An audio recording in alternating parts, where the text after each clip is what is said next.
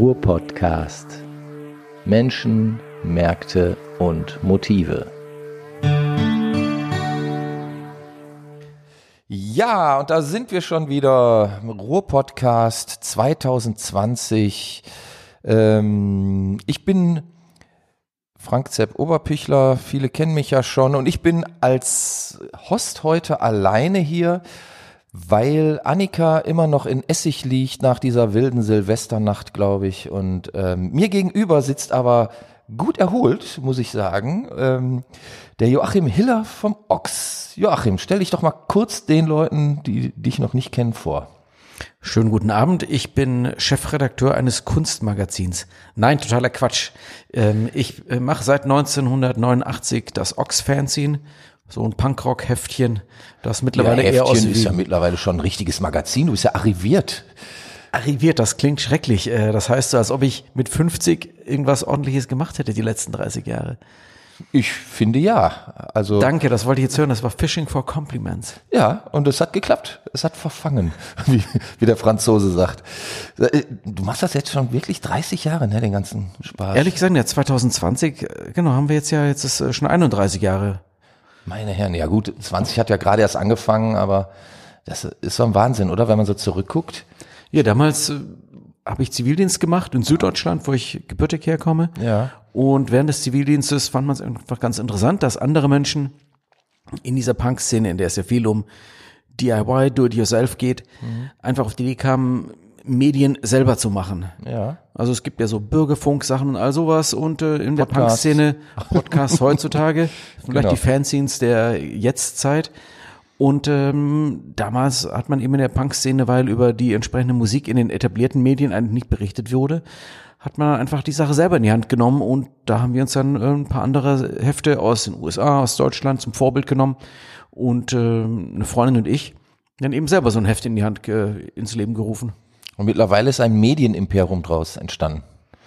Ja, ähm, ein, ein, ich mache noch zwei andere Magazine mit Fuse, ein Gratis-Magazin für so Punk, Metal, Hardcore-Themen und ein veganes Magazin namens Kochen ohne Knochen. Also ein veganes Magazin ohne, ohne Fleisch gedruckt, quasi. Tatsächlich äh, gibt es bei Druckverfahren bestimmte Materialien, die im Zweifelsfall nicht vegan sind, sprich tierischen Ursprungs. Mhm. Das kann verschiedene Materialien sein. Unter anderem ist es Leim bei buchbinderischen mhm. Arbeiten und äh, bei Tinte theoretisch auch. Also es ist äh, auch äh, wie so viele Bereiche des Lebens, wenn man genauer hinschaut, entdeckt man interessante Dinge, die ja. man im Zweifelsfall nicht hätte wissen wollen oder dann eben weiß. okay, äh, zurück, wir heißen ja Ruhr-Podcast und du hast eben gesagt, du kommst eigentlich aus Süddeutschland gebürtig, aber ich weiß, als wir uns kennengelernt haben, warst du, glaube ich, irgendwie in Essen. Kann ich bin 1990 nach Essen gezogen, ja. um zu studieren an der Universität Gesamthochschule Essen hieß es damals noch, war noch kein ja. Zusammenschluss mit, oder?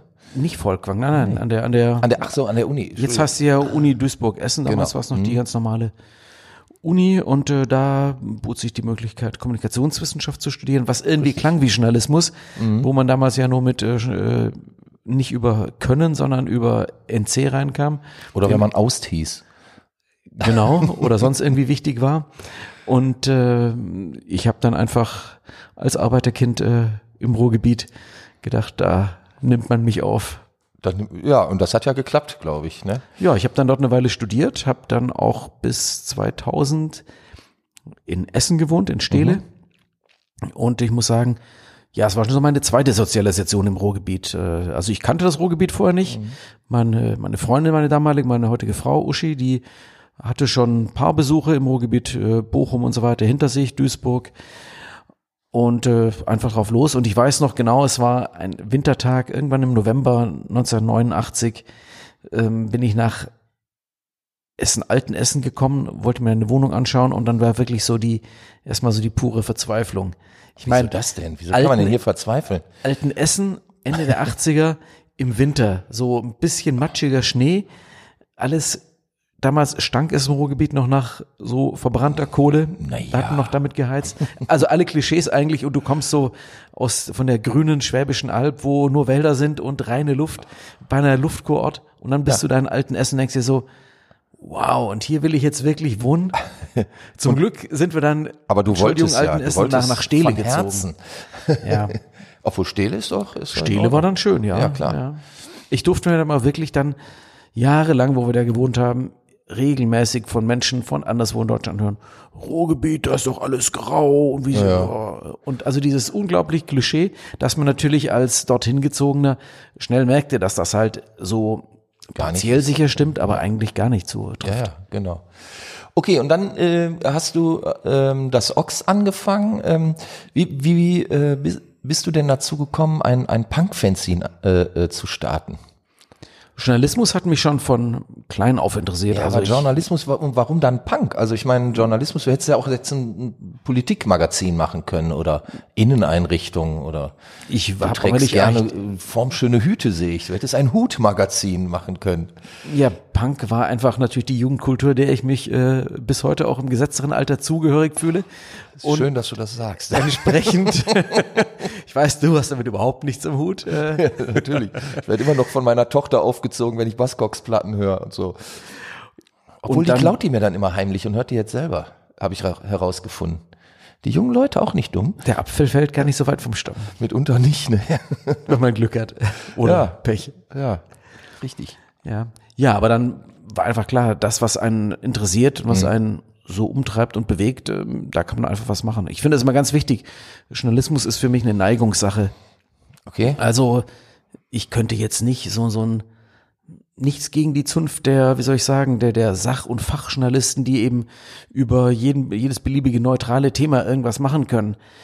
Das ist sicher wichtig und es ist auch gut, eine Distanz zu bestimmten Dingen zu haben, über die man berichtet. Man sollte es ja, ich glaube, Friedrichs war es, der damals diesen Satz prägte, sich nicht mit einer Sache gemein machen. Ja. Aber das ist sicher in, wenn es um zu enges Klüngeln mit den Politikern, über die man vielleicht berichtet, geht, sicher zutreffen, aber wenn man sich für Architektur interessiert und ein Architekturmagazin macht oder für Kunst ganz allgemein oder Theater, na, man sollte schon eine Leidenschaft dafür haben.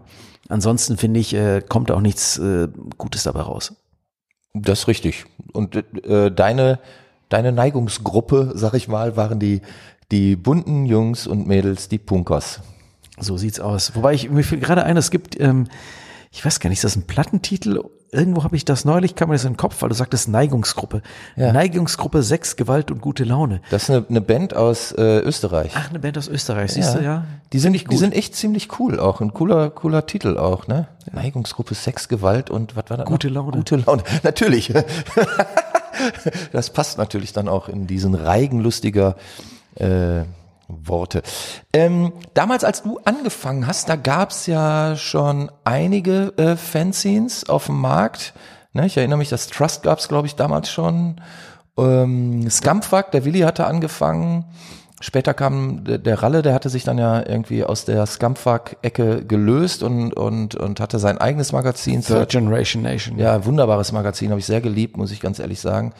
Ähm, und auch die ersten Scumbfuck-Hefte habe ich ähm, sehr geliebt. Ich glaube bis zum Heft 20, danach wurde es dann ein bisschen komisch. Ähm, aber die ersten Hefte waren auch schon ziemlich toll. Ähm, dann bist du auf den Markt gekommen. Ich hatte ja jetzt, äh, zu der Zeit immer mal wieder für Tom auch geschrieben, der der die Rock-Zeitung hatte und dann da ist ja hinterher das Hullabaloo draus geworden. Ähm, Plastic Bomb haben dann auch, glaube ich, gestartet. Ne? Das, war Das auch kam so also Zeit. Anfang der 90er kam Plastic Bomb, so Genau. 92 oder 93, glaube ich, ja. Ja, irgendwie, also das, das, das war ja eine, eine sehr intensive Zeit, auch so Ende 80, Anfang 90. Das war ja, glaube ich, dann so die zweite oder dritte Garde in Deutschland. Ähm, wie, wie hast du dich dort verortet? Also ähm, du, du hast ja doch auch sehr eigenen Stil gefahren. Also du warst jetzt weder Scumfuck noch Plastic Bomb noch Third Generation Nation irgendwie. Du hast ja auch einen sehr eigenen Stil gehabt, fand ich. Da war nichts Konzeptionelles, ehrlich gesagt, dabei. Das, also es gab kein Blattkonzept, dass man gesagt hat, hey, das, so machen wir das Du oder hast so nicht. keinen Businessplan aufgesetzt, Nee, den du einem nee, Banker nee. vorgestellt hast? Unglaublich. Ich habe heute bis heute nie einen Businessplan. Ich habe tatsächlich jetzt dieses Jahr das Vergnügen, dass ich an der Fachhochschule des Mittelstands, wo ein Bekannter von mir Dozent ist, ähm, jungen Menschen im Bereich ähm, Ve- Vegan Food Management, soll ich denen was beibringen. Und ähm, ich hoffe, meine Studenten, meine künftigen Studentinnen hören das jetzt nicht, aber tatsächlich im Augenblick rätsel ich noch drüber, was ich denen eigentlich so erzählen werde, weil es darum Kenn ich. geht, so, da geht es tatsächlich um Sachen wie Businessplan, um ähm, so verschiedene Konzepte, Kommunikationskonzepte, also sowas. Und das Dürfen die Dinge- eigentlich, dürfen die eigentlich wissen, dass wir jetzt gerade eben eine Currywurst gegessen haben? Eine vegane? Ich habe neulich in Berlin am Hauptbahnhof eine vegane Currywurst gegessen. Alles Echt? gut. Ja. Und ähm, da habe ich noch drüber nachgedacht, all diese Dinge, die man in solchen typischen, äh, wie mache ich mich richtig selbstständig, Mhm. äh, liest, äh, Büchern oder Ratgebern liest, nichts davon hat in meinem Leben jemals stattgefunden und es ist trotzdem irgendwas draus geworden. Und das finde ich eigentlich sehr verblüffend. Ähm, ich hatte mir tatsächlich keine Gedanken gemacht und Biggie, mit der ich das Heft zusammen gegründet habe, auch nicht. Es war allerdings das ist so eine, eine gute Zeit. Voraussetzung, oder? Zwei Leute, machen. die sich keine Gedanken gemacht haben. Kann ja nur was draus werden irgendwie. Ich denke, es ist wie viele Sachen, wenn man mit einer gewissen Grundnaivität, aber nicht Dummheit, sondern schon planvoll an eine Sache rangeht, hat man immer einen gewissen Vorteil, als wenn man zu viel überlegt, dann ist man vielleicht manchmal zu zauderhaft. Das klingt jetzt wie eine Christian Lindner-mäßige ähm, äh, flammende Rede auf die Freiheit der Marktwirtschaft. Ich aber, weiß, aber, aber letztlich ähm, kann ich das nur bestätigen. Also ich habe ja auch in den Jahren, in denen ich jetzt auch selbstständig bin, äh, sind ja auch schon äh, 28 oder sowas. Ich, ich habe das häufig ähnlich erlebt, muss ich ganz ehrlich sagen. Also ich habe Leute kennengelernt, die Granatenideen hatten, ne, aus der damaligen Sicht. Äh, ähm, und die hätten vielleicht auch was werden können, aber die hatten einfach keinen Mut. Beziehungsweise die haben sich ihre eigene Idee dann irgendwann kaputt geredet.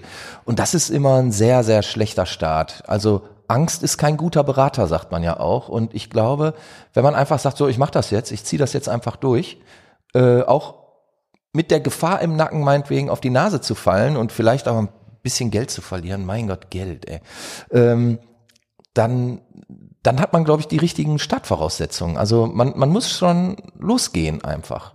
ich finde diesen Bremer Stadtmusikantenspruch ähm, ist so ein bisschen was Geheimnis. als den Tod Tod finden wir alle mal. So, ja, das, ja, Punkt. Das ist so ein kleines Lebensmotto irgendwie. Ja. Ja, aber es ist doch genau richtig. Also ähm, zieht sich das vielleicht auch so als ähm, Haltung durch dein Heft? Kann man das sagen? Das weiß ich nicht. Das wäre jetzt irgendwie, da müsste man eine äh, quantitative und qualitative Inhaltsanalyse vornehmen und ich hoffe, das macht keiner. Ich dachte, die, die bereitest du jetzt hier vor uns aus. Es gab tatsächlich eine, ein Forschungsprojekt Jugendliche Bricolage, nennt sich Oh. das. What, what? Ja, genau, das ist irgendwie so, hat irgendwas mit äh, Briketts zu tun. Bri wie heißt der? nicht, nicht Brigitte Bardot, nein, irgendwie so ein Ach, so Wissenschaftler eben. Und die haben sich mal so verschiedene Ox-Ausgaben angeschaut und das dann analysiert, so was da alles dahinter steckt. Und es ist total lustig zu sehen, was andere Leute analysieren und finden und glauben und vielleicht auch so, na, wie wenn man zum Psychiater geht und der einem nachher sagt, was man alles hat oder weiß oder Ja. nicht weiß oder was für eine Meise man hat kann. die man selber noch nie gemerkt hat. Und so ungefähr wurde da das Heft auseinandergenommen, verschiedene Ausgaben und äh, es äh, analysiert. Und das war sehr unterhaltsam, weil da Dinge gesehen wurden in dem, was ich mache, die ich so nie gesehen habe, auch nie intendiert habe. Ja. Von daher interessant, aber ich weiß es halt einfach nicht. Um deine ursprüngliche Frage zu beantworten, es gibt kein Konzept, außer es gab damals, und das ist jetzt natürlich eine sehr szene-interne Sache, wir mochten damals so diese, diese Schmuddelpunk-Nummer, also dieses Punk, Punks, die irgendwie besoffen in der Fußgängerzone rumgelungert sind. Das, was wir ja immer Assi- oder Asselpunks genannt Ja, haben. Am besten das- noch mit Schäferhunden dabei. Das war für mich so dieses, das war Punk irgendwie. Und dann gab es eben Hardcore und Hardcore war so dieses neue, positive, kreative, äh, Was war eigentlich auch Straight Edger? nee, nie. Nee, ne? Und dieses Hardcore-Ding, das fand ich eben gut. Und deshalb war das Ox am Anfang auch eher so als Hardcore-Magazin gesehen und eher Punk so, hm, ja, weiß nicht. Und das hat sich aber dann über die Jahre auch wieder geändert, als Hardcore dann irgendwann zu so einer ähm, Testosteron gesteuerten Adrenalin, Ja. ähm, junge Männer, die Kickboxen versuchen zu betreiben, auf Konzerten Mit Nummer wurde. Oberkörper. Ja, und dann Punk eigentlich Wo eher ja auch Henry Coole war. Rollins einen guten Kommentar zugegeben hat in ähm, American Hardcore in dem Film, wo er doch sagte, das hat etwas sehr äh, homoerotisches, wenn man auf einem Hardcore-Konzert steht und die muskelbepackten, tätowierten Jungs sich da gegenseitig in die Fresse hauen. Ja, aber das ist auch wieder nochmal ein ganz spezielles Thema, der Philipp Meinhardt, der dieses Homo-Punk-Buch gemacht Ja. hat. Der hat zu dem Thema auch nochmal eine interessante Ansicht. Also das ist, ja, du merkst sehr viele Themen. Ja, klar. Ich beschäftige mich natürlich durchaus. Aber es spiegelt natürlich auch unsere Gesellschaft wieder, ne? Also muss man ja auch sagen. Also ähm, Punk, Hardcore ist ja mittlerweile auch ein, ein Thema. Da findet man sicherlich auch auch Fans äh, in in allen möglichen Gesellschaftsschichten. sogar wieder. im Bundestag. Ja, möglicherweise. Ich Nein, weiß nicht. tatsächlich. Also wer, ich- wer hört denn da Punk im Bundestag? Also ich habe äh, für das Ox letztes Jahr im Mai 2019 hatte ich mit dem Erhard Grundl von den Grünen ein Interview gemacht. Ja, okay, das kann man sich Und vorstellen. äh, der hat eine ganz solide Punk-Sozialisation, hat la jahrelang auch für Eine einen, solide Musikvert Punk-Ausbildung. für einen Musikvertrieb im Bereich Indie Alternative gearbeitet. Ach, okay. Also unsere Leute sind überall mittlerweile. Uiuiuiui. Das System wird unterwandert. Ja, das ist, also das Interessante ist ja auch die Schreiberschaft des Ox, die sich durchaus so auf, was die Aktiven betrifft, so sicher auf 60 Leute, 70 Leute beläuft. Über und, die Jahre ähm, oder aktuell? Aktuell, über die Jahre waren es sicher 150. Aktuell Ja. sind es immer so 60, 70 Leute von viel bis ganz wenig. Und ähm, das Ox wurde ja immer so ein bisschen, äh, gerade von den Kollegen Plastikbomb aus Duisburg, als gut. äh, Arbeiterheft, was, äh, hallo Sven, natürlich auch nicht so ganz stimmt, aber Hallo Sven, hallo Micha. die, ähm, wir wurden immer so als Studentenheft verlacht in den 90ern. Ja. Mittlerweile sind aus den Studenten halt ähm, teilweise noch Ärzte, Anwälte und ähnliches geworden. Ähm, also Punk ist äh, durchaus, hat diesen Marsch durch die Institutionen durchaus angetreten. Ja, klar. Also das, das sieht man ja auch an, an meinetwegen ehemaligen Punkmusikern, die dann irgendwann äh, Golflehrer geworden sind oder Immobilienmakler, ich möchte jetzt keine Namen nennen, oder halt auch einfach sehr erfolgreiche, schweinereiche äh, Leute, die sich äh, Gebäude oder halbe Straßenzüge in Düsseldorf kaufen können, um mal eine Stadt zu nennen. Ja, aber das ist ja dann doch eher die Ausnahme. Ich denke, es ist eher, dass natürlich. sehr viele Menschen sich einfach so eine Attitüde, die aus dem Punk stammt, bis heute bewahrt haben. Und äh, wie gesagt, den mag man das jetzt vielleicht gar nicht ansehen, was ja auch nicht unbedingt der Punkt ist, wo es geht, sondern äh, es ist eine Attitude, eine Attitüde, eine Attitude, ähm, was man, äh, warum man Punk ist, wie man denkt. Das ist, ist eine Denkweise. Und ähm, das kann man eben in den verschiedensten Berufen äh, durchaus finden. Und äh, wie gesagt, unsere Gleichgesinnten sind eigentlich überall. Manchmal wundert man sich, Manchmal wundert man sich, worüber. Wo, wo die überall aufzutreffen wo die sind. überall auftauchen und was Menschen so dann eigentlich äh, so. Man kann Leuten immer nur vor den Kopf schauen und äh, Das ist richtig, ja.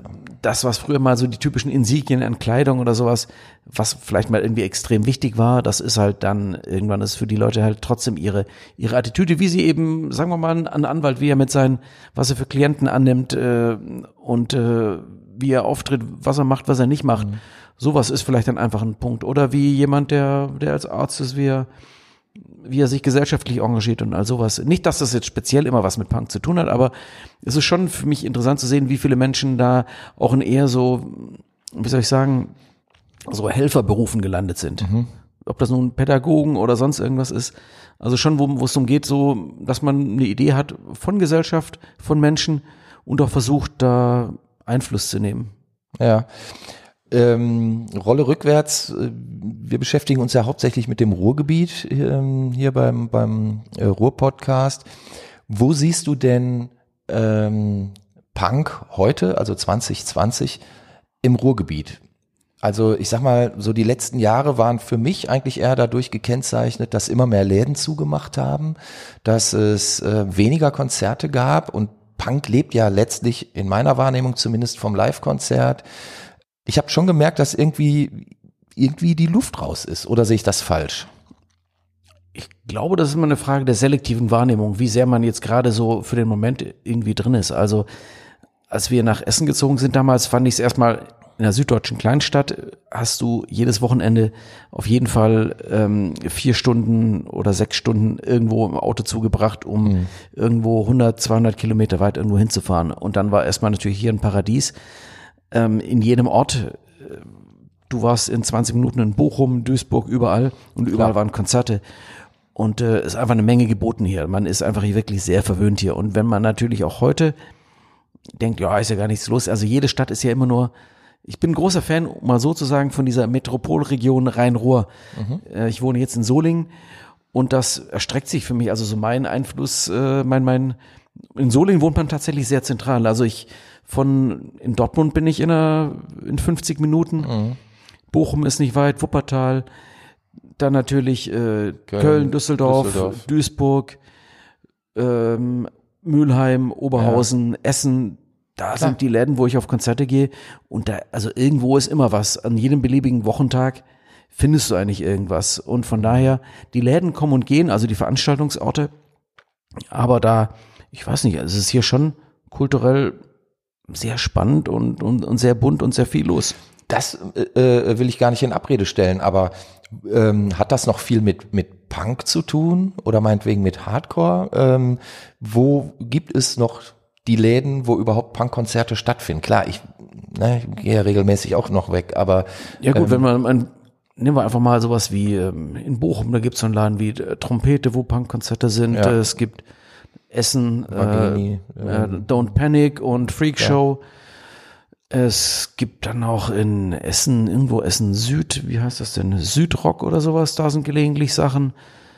Ähm, in Mülheim gibt's das AZ, DJs in Duisburg, ähm, Drucklufthaus in äh, Oberhausen, Oberhausen. Mhm.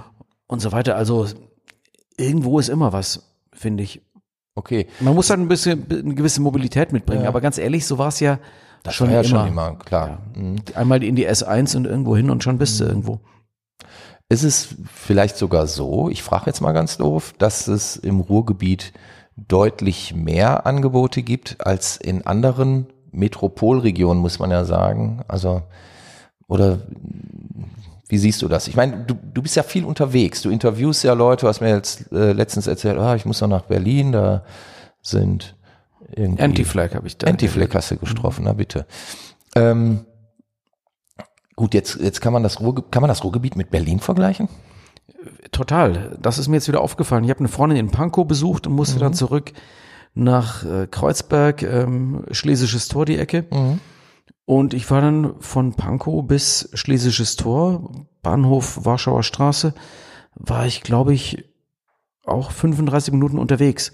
Und wo mir dachte so, ja, 35 Minuten, da fahre ich von mir in Solingen, fahre ich nach, äh, bin ich schneller in Köln Hauptbahnhof, ähm, schneller in Düsseldorf Hauptbahnhof, da bin ich fast in Duisburg.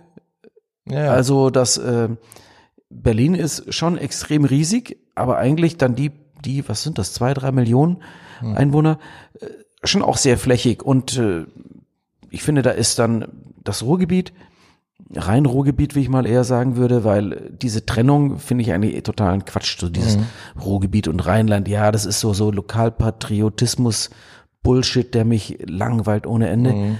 Ähm, das ist für mich eine Region, in der ich da wohne. Und das gehört alles zusammen. Dass die Städte dann andere Namen haben, wissen wir jeder. Das ist im Zweifelsfall nur ein Ortsschild und eine Stadtgrenze, die durch, durch ein Haus durchgeht. Bedeutet nichts. Das ist äh, wie früher die Grenze in Europa vollkommen irrelevant geworden. Aber ich glaube, ähm, es bedeutet schon noch was, weil davon leben ja sehr viele Leute. Ne? Also äh, jedes Dorf äh, oder jede Kleinstadt oder so hat halt ihre eigene ähm, kleine Regierung, sage ich mal. Das sind ja alles Leute, die die letztlich davon leben. Und wenn man jetzt sagen würde, wir, wir machen eine äh, Regionalregierung oder so, dann bräuchte man ja vielleicht die ganzen äh, Damen und Buben vor Ort in der Form nicht. Darf ich mal einen flammenden Appell Ich bitte darum. ähm, aussprechen? Ich bin ja damit geschlagen, dass ich in Solingen wohne und das ist die Grenze zum VHS, Verkehrsverbund Rhein-Sieg. Ja. Und dann Solingen eigentlich ist Verkehrsverbund Rhein-Ruhr. Und es gibt ja tatsächlich diese Verkehrsverbund Sch. Das ist die schlimmste und dümmste Erfindung, die sich nur irgendwelche Politiker und Politikerinnen ausgedacht haben, Die um über irgendwelche Leute in irgendwelche Aufsichtsräte zu setzen, um möglichst viele Doppelstrukturen zu schaffen, um möglichst viele Pöstchen zu haben. Hierher kann ich abends, meine Frau hat Ticket 2000, nach Duisburg und nach Dortmund kann ich abends ab 19 Uhr umsonst fahren. Kostet nix, nada, silch, nothing. Nach Köln kostet uns das 25 Euro. Warum fragt man Warum sich? fragt man sich? Nur weil es diesen Schwachsinn VRR und VHS gibt, anstatt ein Verkehrsverbund äh, NRW. Punkt. Braucht niemand diese Doppelstrukturen. Niemand, niemand, niemand, niemand. Außer Pöstchenhuber, die irgendwie äh, nicht wissen, was sie in ihrer Freizeit tun sollen und gerne nochmal 20.000 Euro irgendwo mitnehmen. Das war jetzt der Wutbürger-Appell zum Thema, warum ist das Ruhrgebiet nicht einfach ein, rein Ruhrgebiet nicht einfach eine große Ver äh, Verwaltungseinheit? Aber ich sag mal, Wut erwartet man doch auch vom Punk, oder? Natürlich. Über sowas rege ich mich auf. Und das ist nicht unwesentlich, weil, ähm, oder auch heute wieder, wenn ich überlege, ich überlegte mir, Solingen, Duisburg, eigentlich die S1 fährt durch, dann schaue ich rein, 12,80 Euro, hallo? 25 Euro hin und zurück? Für 25 Euro, äh, da komme ich im Zweifelsfall mit einem äh, Bahn-Sonderpreisticket irgendwie bis nach Süddeutschland. Ja, klar. Und dann habe ich mich natürlich ins Auto gesetzt. Solange so eine Verkehrspolitik so durchgezogen wird und nicht hier auch so ein 1 Euro äh, am Tag Ticket eingeführt wird für die ganze Region, brauchen die sich nicht zu wundern, dass es auf den Straßen aussieht, wie es aussieht. Kompletter Blödsinn. Ja, ich denke, da, da sprichst du ja vielen Bürgern äh, aus der Seele.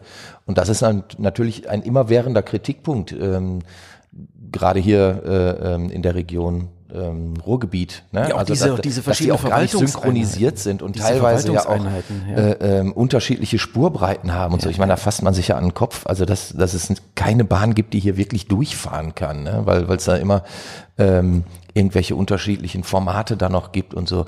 Ja gut, aber das das kommt ja sicherlich auch aus der äh, Zeit noch, wo man dieses äh, Kirchturmdenken kom- Ja, hatte. genau, Kirchturmdenken war genau das Ja, Wort, Ähm, was ich suchte.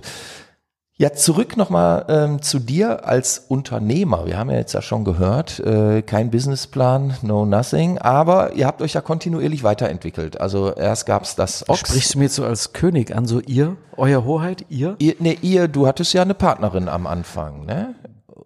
Ganz am Anfang war Biggie mit dabei Ja, für die genau. ersten paar Ausgaben und dann gab es den Thomas, der auch eine Weile dabei war.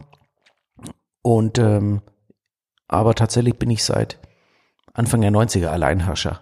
Alleinherrscher Alleinherrscher. ist schon, ja, doch ist Ach, dann ist das doch eine Krone, die du da äh, auf dem Kopf hast. drunter, unter meiner Mütze ist eine Krone, eine, nein, keine Haarkrone, eine echte. Himmels Willen. Ja, gut, äh, das war's. nee, aber, was ich auch noch wissen wollte, ähm, ihr habt euch schon ja auch weiterentwickelt und dann kam irgendwann äh, dieses Thema vegan dazu. Ihr habt Kochbücher auch gemacht.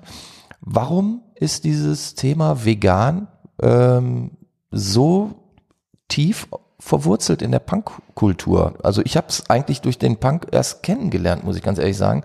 Äh, wie kommt das?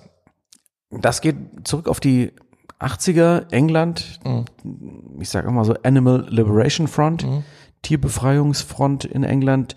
Menschen, die äh, der englische Adel, der ja nichtsnutzig in seinen gammeligen Schlössern rumhängt und nicht weiß, was er tun hat.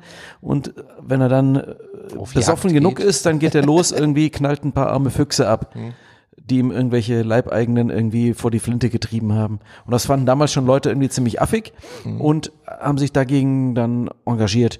Genauso wie eben Tierversuche, die einfach nur für irgendwelche Kosmetikprodukte oder ähnlichen sinnlosen Mist durchgeführt wurden, einfach Menschen emotionalisiert haben und ähm, entsprechenden Widerhall fand das in Songtexten, Platten, Artwork etc. Und ähm, daraus hat sich das einfach so als eines der Kernthemen neben in, in der Punk-Szene entwickelt äh, in den 80ern auch natürlich neben anderen politischen Daraus ist ja Ansprüchen. mittlerweile eine ganz eigene Industrie geworden und ein Ernährungstrend. Und wenn ich mit manchen Leuten rede, dann meint man ja fast, äh, dass daraus schon eine Religion geworden ist. Ja, das ist hat sehr enorme Auswüchse angenommen. Also dieses, wir haben dann der, von der ersten Ox-Ausgabe haben wir vegetarische Rezepte abgedruckt. Ja. Und ähm, daraus war dann irgendwann so eine lose Blattsammlung geworden. Dann Mhm. wurde 1996, 97 ein Kochbuch draus. Das Ox-Kochbuch, kleiner Werbeblock, dem vier weitere folgten. Und dann 2009 hatte ich eben so den, das starke Gefühl, dass dieses Thema vegan plötzlich total abgeht. Wie es immer so ist, wenn man als jemand, der in der Szene sehr tief drin ist, denkt, das Thema geht gerade total ab, sieht das die Umwelt nicht unbedingt so. Das heißt, wir waren mit dem veganen Magazin unserer Zeit etwas voraus. Ähm, es war eine ziemliche Durststrecke, bis das dann irgendwie zwei, drei Jahre später halbwegs funktioniert hat und sich dann tatsächlich erst das als so mediales Thema weiterentwickelt hat. Ähm, viele Menschen die ich kenne, die aktiv sind äh, als Hersteller, als, als vegane Köche etc. oder Köchin, haben tatsächlich auch so einen Background in der Punk-Hardcore-Szene. Mhm. Und ähm, ich denke, es hat was damit zu tun, dass Menschen sich eben für, für, für andere Lebewesen ins Zeug werfen. Sie Ist man in der Szene wollen. bewusster? Also äh, wo, woher kommt das? Also wieso ist das nicht ähm, aus, aus der, der Szene der Kegelbrüder erwachsen oder was weiß ich, Skatspieler oder ähm, gibt ja genügend äh, Schlager. Warum ist das nicht aus der Szene der Schlagersänger erwachsen? Ja, weil, weil Punk eben schon immer mit starken Werten einherging, die Okay. einfach vertreten werden. Äh, Kampf, Kampf Ja, und Engagement Punkt. Mhm. gegen rechts, äh, gegen AfD-Spinner und Schlimmeres, Mhm. äh, gegen Nazis schon immer führen selbst, selbstbestimmte Lebensweise. Natürlich, wir erinnern uns, äh, als das Thema Mietwahnsinn noch nicht so ein Thema wie Mhm. heute war, haben damals auch schon Leute gesagt, äh, dieses Haus steht leer, weil irgendjemand, der damit spekulieren will, das einfach leer stehen will, dann nehmen wir es uns einfach und wohnen drin, weil dafür sind die Häuser da. Ja gut, Also da aber das gab's war ja schon Anfang der 70er Jahre, Tonsteine Scherben, ne, haben es ja vorgemacht, auch hier, dies ist unser Haus. Kann man ja drüber denken, wie man will, aber ich waren sag mal, eine das ist der ja ersten nichts Neues. Punkbands, So, ne? waren eine der ersten Punkbands. Aber es sind alles natürlich so Denkweisen, die sich dann fortsetzen und ähm, aus diesem Kontext, dass man sich eben auch für, für Schwächere einsetzt, solidarische Verhaltensweisen zeigt, hat sich dann eben auch sowas wie die vegetarische vegane Lebensweise ähm, entwickelt, wo eben ja darum geht, dass warum sollte der Mensch sich rausnehmen, über das Schicksal anderer Lebewesen entscheiden zu dürfen, nichtmenschliche Tiere, um es mal so zu sagen in der Diktion. Und dann kam eben so ein Thema wie der Antispeziesismus auf, wo der Mensch eben, wieso sollte der Mensch das Recht haben oder sich rausnehmen, andere, äh, andere Lebewesen danach zu äh, quantifizieren oder qualifizieren, die sind jetzt Nutztiere, die dürfen wir tot machen und aufessen und das andere sind dann die, die Haustiere, die werden ähm, gepäppelt und äh, mit tausenden Euro äh, zum Arzt geschleppt. Wo ist der Unterschied? All solche Gedanken machen sich die Leute in der Punk- und Hardcore-Szene nicht erst seit fünf Jahren, sondern schon seit längerer Zeit. Und das ist natürlich ein Thema, das sich da eben fortsetzt und das ist was, was in diesem veganen Magazin eben auch abbilden. Und äh, das passt natürlich dann, irgendwann kamen diese äh, ökologischen Aspekte dazu. Jeder weiß, der im Niederrhein mal unterwegs ist, äh, wenn dort äh, der Sondermüll von den äh, Agrarindustriellen ausgebracht wird, dann stinkt's da halt nach Sondermüll auf den Feldern. Und das dient ja nicht der Düngung, sondern nur zur Entsorgung des Sondermülls. Und äh, das muss halt alles so nicht sein. Und plötzlich sind wir da bei Greta Thunberg und äh, ähm, dem, da, dem da Kampf gegen er den dann halt den, den, den ganz großen Bogen. Das ist der heißt, große Heißt Bogen. also letztlich, dass da, dass da doch ein sehr, sehr großes soziales äh, Bewusstsein ähm, hintersteckt ähm, und dieses, dieses Vorurteil, was viele Menschen ja, ich sag mal jetzt dem, dem Punk, ohne dass es den Punk überhaupt gibt, aber jetzt äh, äh, nur um es mal greifen zu können, entgegenbringen, nämlich zu sagen, das sind ja nur besoffene Spinner mit bunten Haaren, äh, das stimmt so, vielleicht im, in Einzelfällen gibt's das, aber ich sag mal, bezogen auf die gesamte Gruppe derer, die ein Ox-Magazin lesen, stimmt das so vielleicht nicht mehr, oder? Ach, das gibt's ja auch und das gehört auch dazu. Mhm. Also dieser Satz, ich weiß wieder nicht von welcher Band, aber wenn kaputt, wir Spaß, um es mal verkürzt Gibt's- ja, ja, darzustellen, genau. Mhm. das äh, ist durchaus auch ein, ein, ein Aspekt. Also ähm, ist auch nichts gegen so als phänomenologischer Sicht natürlich nicht, dass ich das unterstützen will, Mhm. gegen grundloses Randalieren ist auch nicht unbedingt was einzuwenden, wenn es Menschen im Augenblick ein Befreiungserlebnis verschafft. Ja, kommt drauf an, wem man da was kaputt macht oder wen man auch kaputt macht. Ne? Mit, also sobald da irgendwelchen Menschen äh, zu nahe getreten wird, ähm, würde ich da schon äh, etwas gegen haben. Ne? Wenn Das sagst dann- du jetzt als erwachsener Mensch. Das sage ich jetzt als erwachsener Mensch und das sage ich vor allen Dingen als verantwortungsbewusster Mensch und als Vater und als Teil dieser Gesellschaft natürlich. Also ich weiß ganz genau, wenn meiner Tochter jemand zu nahe treten würde mit dem Spruch, äh, wenn kaputt ich Spaß, dann hat der nicht viel lang. Nicht Nee, viel aber jede, ich behaupte mal, ähm, jeder Karneval und jedes Hm. Schützenfest ähm, ist im Zweifelsfall eine größere Schneise der Verwüstung, als wenn irgendwo ein Punkkonzert stattfindet. Gebe ich dir vollkommen recht. Und von daher, ähm, ja, das ist eine gewisse Folklore, die da irgendwo noch mit reinspielt. Aber sicher nichts, um es mal soziologisch zu sagen, nichts Konstituierendes. Mhm. Es ist eher vielleicht eher eine verbale Radikalität. Ja. Macht ihr eigentlich noch Konzerte? Also ich weiß, in den 90ern habt ihr mal öfter äh, Konzerte veranstaltet.